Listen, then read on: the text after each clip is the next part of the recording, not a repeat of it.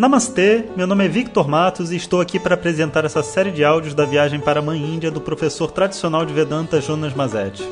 Hoje o nosso tema é Caridade não traz felicidade. Om Shri Guru Pyo Namaha Hare Om Bom dia pessoal, então continuamos aí na reta final dessa viagem e também eleições chegando. Né? Realmente é um momento crítico, difícil, né, para a gente como um todo, por pensar nas possibilidades todas e nas possibilidades de mudança que o Brasil pode sofrer, né, com a entrada aí do Bolsonaro ou com o Haddad também, já que a oposição é muito forte, né? O que, que será que vai acontecer? Dá para a gente uma sensação assim de insegurança e generalizada, né? E como eu falei anteriormente, mas trazendo assim novamente uma luz, né? A gente precisa, é, independente se houver uma crise ou não, que é uma possibilidade de ter uma crise, independente se houver uma crise ou não, a gente tem que saber que o que segura a gente dentro de um processo de qualquer mudança são os nossos valores. E não é ficar de braço cruzado segurando os seus valores, é você realmente viver os seus valores e fazer por onde para que esses valores sejam cumpridos. Infelizmente, né, tanto a direita quanto a esquerda tem iniciativas muito tristes de manter valores. Por exemplo, se a pessoa é um, um eleitor do Bolsonaro e ela, é, vamos dizer assim, acha que é, obviamente que, sei lá, que o PT é corrupto, que não deve entrar na, no governo, né? É, não adianta nada ela xingar o, o cara de, de ladrão, né? O, o outro eleitor. Não vai funcionar.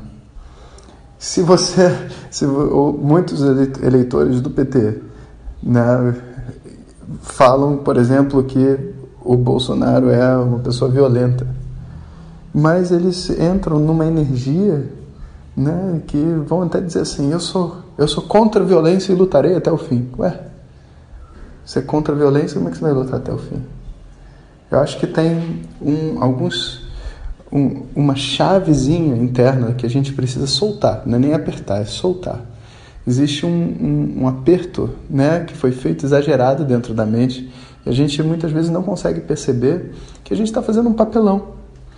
Né? Eu estou fazendo um papelão porque, vê só, a nossa sociedade, há 100 anos atrás, era totalmente atrasada do ponto de vista né, da, das minorias, da homofobia e tudo mais. Éramos assim, a gente evoluiu como a sociedade como um todo, já fez grandes mudanças, ainda tem muito para fazer, mas já fez grandes mudanças. E essas mudanças não ocorreram com a gente xingando as pessoas que não pensam da forma como a gente pensava. E também, né, corrupção. Corrupção é, tipo, é a base do, do brasileiro, né? A gente, o jeitinho de fazer as coisas, etc., é uma ideologia que todo mundo vive. Não define o caráter de uma pessoa, mas não quer dizer que a gente pode apoiar. Então, como que a gente faz para, sem perder o estado de ordem, porque se fosse, entre aspas, para prender político corrupto, não ia ter mais político no Brasil e a gente não pode viver desse jeito. Então, existe um meio do caminho aí dentro dessa história a ser tratado. Existe uma forma, e essa forma não é dominada por ninguém, nem por eu, nem por você, nem pela esquerda, nem pela direita. Né? Isso precisa ser encontrado, e esse encontro tem que ser feito assim num processo de, de descoberta da sociedade. E para isso, a forma como a gente se relaciona precisa ser diferente. Se eu for intolerante com aquilo que eu não suporto, eu estou, na verdade, dando uma brecha para outra pessoa também ser intolerante comigo. E a chance que a gente tem é que no final das contas a gente sempre vai terminar numa briga, não importa quem vença, sabe?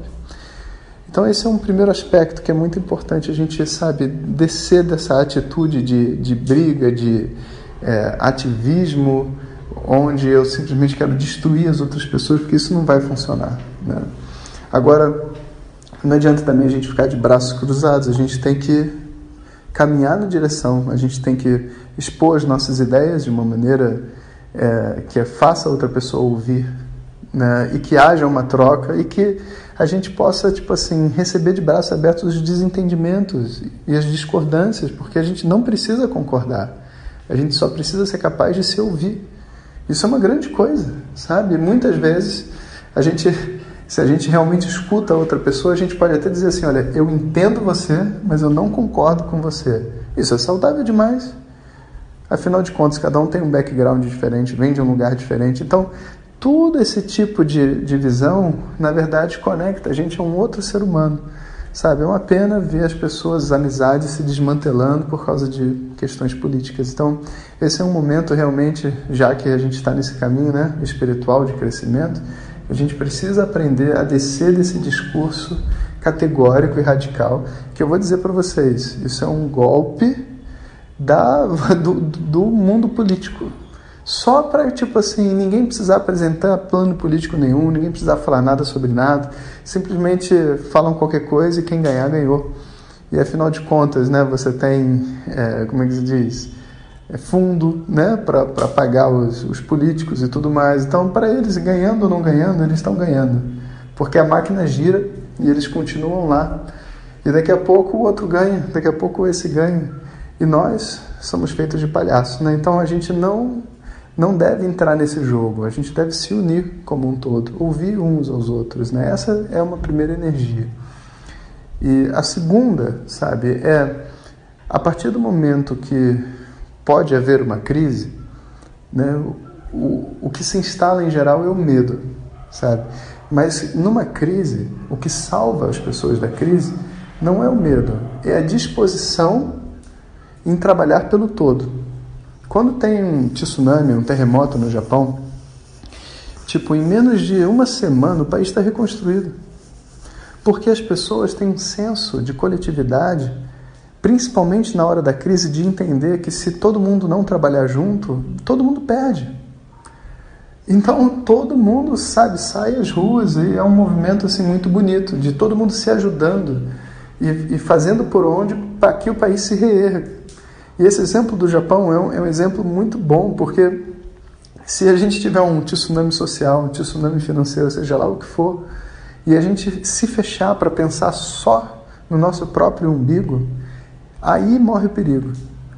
Porque na individualidade, no momento de crise, todos saem perdendo, porque as pessoas competem entre si e aí os recursos ficam mais escassos ainda, sabe? Então a gente precisa ser capaz de viver os nossos valores e de conseguir colocar uma, um, entendimento de que eu preciso trabalhar para o coletivo.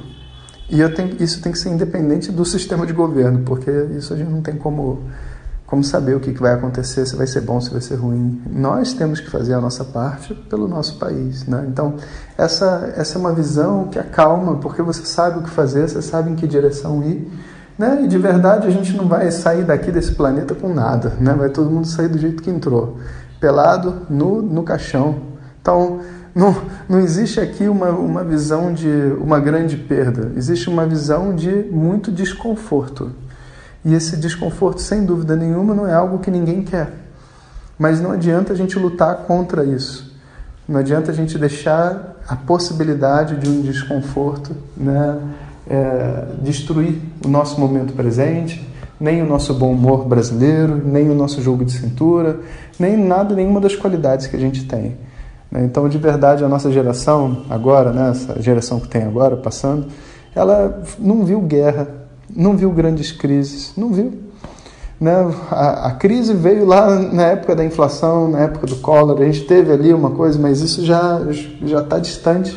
As pessoas não não lembram, né, não sabem o que, que é passar por um momento como a Venezuela, a Argentina estão passando. Né? Então a gente precisa ter nesse momento assim um, um processo de união interna e é isso que vai fazer realmente com que a gente evolua como sociedade. E talvez essa crise toda que ameaça seja um ponto de crescimento nosso. Então a gente não precisa ter medo dela. É um momento realmente onde a gente precisa evoluir como um todo e a gente vai fazer, e vamos fazer isso juntos. Né? Então é aí que está o nosso relaxamento, é aí que está o nosso entendimento. Bom, continuando sobre o que a gente estava falando, como eu já falei bastante sobre política, porque eu acho que as pessoas precisam, eu só queria adicionar uma ideia para vocês hoje porque a gente falou muito sobre trabalhar em cima da harmonia social, da harmonia com os outros, né? Ah, os, ah, No último áudio a gente falou dessa, dessas armadilhas onde a pessoa se prende por causa do próprio ego e tudo mais, e ela não vê que na verdade ela está fazendo por ela. Né? Mas a verdade é que não existe nenhuma pessoa que, devido ao trabalho social, à caridade, seja lá o que for, tenha encontrado a sua liberdade total em vida. Primeiro, que caridade não tem fim. Segundo, que até mesmo você tentando ajudar as pessoas, muitas vezes as pessoas nem querem ser ajudadas. Não adianta você se conectar ao sofrimento alheio né, e, e querer resolver esse sofrimento e a partir daí você encontrar sua felicidade porque você se vê como uma pessoa é, contribuidora, incrível para a sociedade. Não, não funciona assim.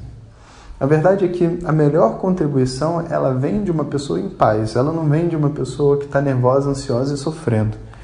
Meu mestre costumava dizer assim: é, a compaixão muitas vezes é inimiga da ação, porque tem dois tipos de compaixão.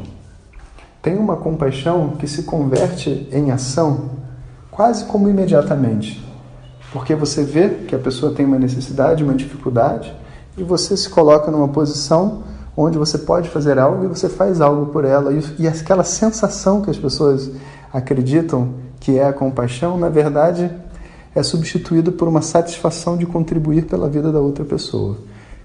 Essa é a boa compaixão. Existe uma outra compaixão que a gente chama de compaixão, mas que na verdade é compartilhar do sofrimento alheio. Então eu olho uma pessoa né? Eu estou no meu carro de luxo, andando pela cidade, eu olho uma pessoa sentada sem nada na rua, sofrendo, e eu falo, ai, coitado. E me dá uma sensação ruim de estar tá vendo essa pessoa. E eu julgo essa, essa, sensação ruim como sendo a minha compaixão e como algo bom. Porque eu tô, estou tô sofrendo pelo outro. Mas, na verdade, eu estou no meu ar-condicionado, com meu celular, né? vivendo numa bolha que não é de verdade o que, é, é a realidade da nossa sociedade. Né? E mais ou menos, eu vou dizer, a classe média toda nessa eleição está tendo uma lição, porque antigamente a, toda o processo né, eleitoral e tudo mais vinha através da classe média, da mídia e etc. Hoje, com WhatsApp, Facebook etc., o povo determina então, a, a, opinião, e me incluindo né, como classe média, a nossa opinião deixou de ser o que é relevante. É qual é a sensação que o povo tem sobre tudo que está acontecendo. Né? Pensa sobre isso. E a gente, então, na nossa janela, olha para fora e diz: ai, coitada das pessoas sofrendo. E vai dizer: essa é a compaixão, é o sentimento que eu tenho dentro de mim quando eu vejo uma outra pessoa sofrendo. Isso não é compaixão. Isso se chama pena, dó. E todos esses sentimentos eles não são considerados sentimentos positivos, porque eles são sentimentos de pessoas que têm sensibilidade, sofrem com a outra pessoa, mas não fazem nada. Porque se você sair do seu carro e fizer alguma coisa pela outra pessoa, a sua sensação não é de sofrimento, a sua sensação é de contribuição. Então existe nesse processo de contribuir para o outro, sabe, um, um upgrade, assim, sabe, algo que a gente precisa crescer e evoluir, que é eu não, quando eu sinto dentro de mim o sofrimento da outra pessoa, é um alarme de que existe algo que eu não estou fazendo, algum posicionamento eu não estou me colocando. Porque se eu tenho a disposição de ajudar os outros, mesmo vendo pessoas em sofrimento, eu, como uma, como pessoa, eu passo por dentro da situação e me sinto parte daquilo e me sinto contribuindo eu não me sinto mal, muito pelo contrário. Claro que eu não quero ver o sofrimento alheio, mas eu me vejo como parte da solução. Eu não me vejo alienado, né? eu não me vejo vulnerável, eu não me vejo uma vítima de um problema. Né? Então, essa visão é uma visão muito importante que a gente precisa ter dentro dessa, dessa proposta de contribuir para a vida das outras pessoas. E lembrando, a melhor contribuição vem de uma pessoa em paz, a paz ela não é obtida porque você ajuda as outras pessoas. É muito bom ajudar e tem satisfação, mas paz não. muitas vezes as pessoas até se estressam, né? Elas entram para fazer um trabalho de caridade, assim, se aposentam, falam agora eu vou dar aula numa, numa escola e pronto, acabou a vida dela. Era para ser uma coisa boa, ela é ameaçada de morte, aí tem um outro problema, aí é, os professores brigam entre si, aí não tem, a escola não tem recursos, os alunos não estão interessados e de repente uma coisa que era para ser positiva para a vida dela vira negativa. E é muito interessante de ver que se caridade fosse a solução, caridade todos nós conhecemos. Tava, estaria todo mundo fazendo feliz. Ninguém ia brigar em casa, todo mundo ia sair no orfanato, ajudar alguém e voltar para casa e viver uma vida feliz. Mas, apesar de ser muito importante, ela não resolve o meu problema fundamental. E, inclusive, muitas pessoas que vivem de caridade porque abusam dessa atividade, abusam significa elas se dão mais do que elas têm para dar, elas acabam vivendo uma negatividade através da caridade, se tornam ranzinzas, se tornam prepotentes, se tornam arrogantes, é, falam com as outras pessoas que não estão fazendo caridade como se elas fossem inferiores. É, eu vejo muita gente isso no mundo do, dos vegetarianos, né? Porque o yoga tem esse, esse aspecto, tem muitos vegetarianos. E que é super legal você contribuir para não matar os animais, é uma coisa positiva, mas aí a pessoa daqui a pouco ela está começando a tratar mal as pessoas que não são vegetarianas, falando que elas não têm consciência, falando que elas não isso, falando que elas não têm. Pelo amor de Deus, você trata bem os animais, mas trata mal as pessoas? Se você não consegue conviver com a ignorância que você mesmo tinha, pelo amor de Deus. Então, essa sua proposta de ser vegetariano, essa sua proposta de ajudar as outras pessoas é uma farsa. É simplesmente uma farsa. Porque onde que tem que começar a minha bondade? Ela tem que começar com as pessoas que estão em volta de mim. Ela tem que começar nas minhas relações mais básicas, na minha casa, com os meus pais, com os meus amigos. Sabe, que as pessoas se relacionam. Eu não vou fazer caridade com uma pessoa na África e brigar com a minha mãe dentro de casa. Isso não faz sentido nenhum. Então, observa: a caridade pode ser uma grande fuga. A caridade pode ser uma coisa incrivelmente boa que vai levar sua mente para cima e vai te levar num local onde você talvez nunca tenha imaginado estar consigo mesmo. Então existem vários caminhos dentro desse, dessa busca por fazer o bem, para a sociedade, sabe? E é uma coisa importante. E todos nós devemos participar ativamente, dentro das proporcionalidades dos papéis que cada um pode, né? E cada um tem a aptidão de fazer. Mas não produz felicidade. Muito pelo contrário, às vezes produz até estresse. E para eu fazer isso melhor, então, eu preciso entender onde está essa felicidade. Como que eu encontro essa paz, então, se não é simplesmente ajudando as outras pessoas. Ajudar as pessoas, viver uma vida em harmonia é um passo importante, mas existe algo a mais ainda. A gente conversa mais sobre isso amanhã. Om Sahana Vavatu Sahanau Bhunaktu Sahaviryam Karavavahai Tejasvinavadhitamastu Mavidvishavahai Om Shanti Shanti Shanti. Se você quiser receber nossas mensagens diretamente no seu WhatsApp, peça para quem te encaminhou este áudio para compartilhar o nosso contato e nos envie a mensagem Quero Receber.